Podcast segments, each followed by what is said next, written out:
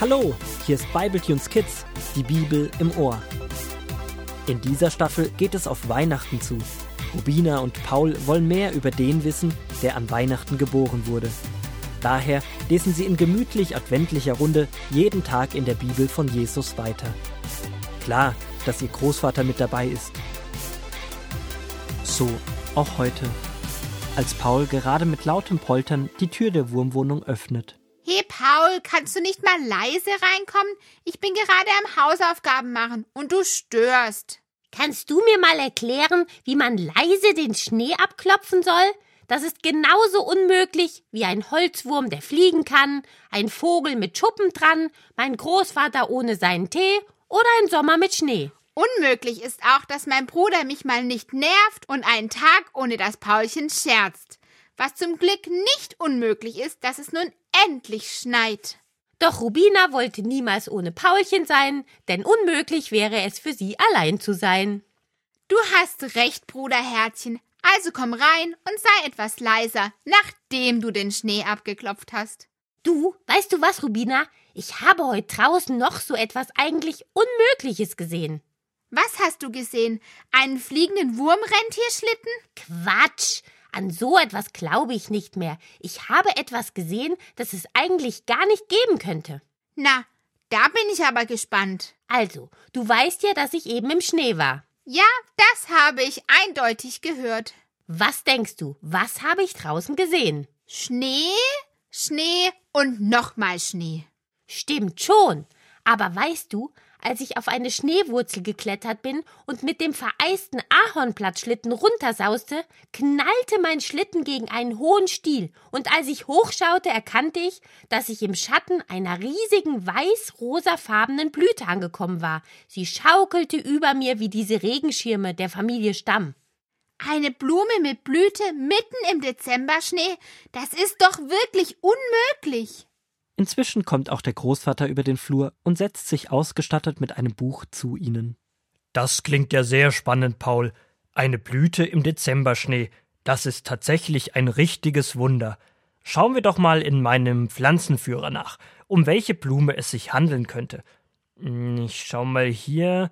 Blütenfarbe weiß bis rosa. War es diese hier, Paul? Ja, genau, das ist sie. Rubina, lies mal den Namen vor. Christrose. Wie bitte? Christrose?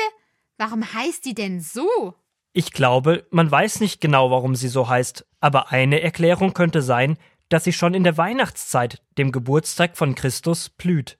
Vielleicht heißt sie auch so, weil das Blühen der Blume im Schnee genauso ein Wunder ist wie die Geburt Christus oder Jesus an Weihnachten. Ja, das könnte auch sein. Ach, Großvater, willst du uns nochmal die Weihnachtswundergeschichte vorlesen? Wisst ihr was? Ich lese heute nicht die Weihnachtswundergeschichte, sondern eine andere Wundergeschichte aus der Bibel. Seid ihr einverstanden? Aber sowas von.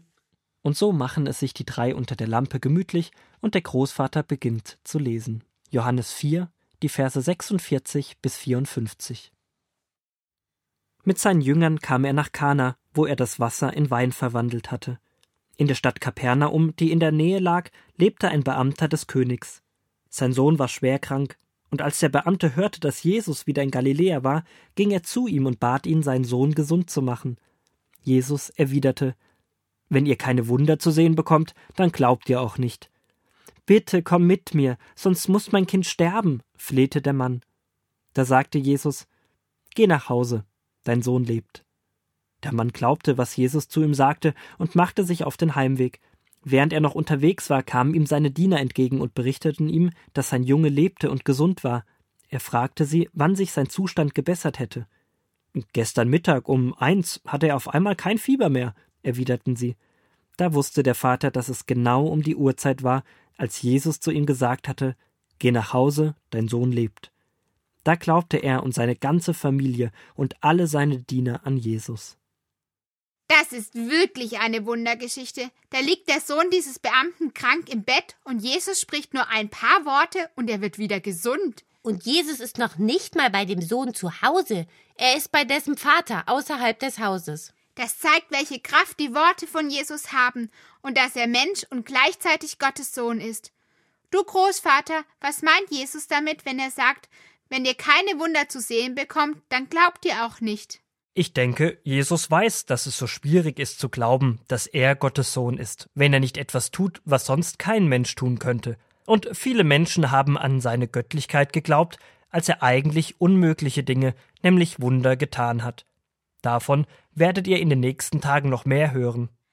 Ach ja, Wunder sind etwas Faszinierendes. Und doch klingt dieser Satz, als wäre Jesus eigentlich etwas traurig darüber, dass die Menschen unbedingt Wunder brauchen. Ja, das hast du gut erkannt. Jesus hat damals Wunder vollbracht und er tut heute auch noch Wunder. Es wird jemand gesund, der eine schwere Krankheit hat, es ändern sich schwierige Situationen, es entsteht Frieden nach Streit und Krieg, wenn man Gott im Gebet darum bittet. Und doch möchte Gott, dass wir auch an ihn glauben, wenn er mal nicht oder nicht direkt so antwortet, wie wir es uns vorstellen. Aber in der Geschichte hat er ein Wunder getan und den Sohn geheilt. Ja, Gott hat die Not dieses Vaters gesehen und hat eingegriffen. Und was hatte dies zur Folge? Es steht dort, dass seine ganze Familie und alle seine Diener erkannt haben, dass Jesus Gottes Sohn ist.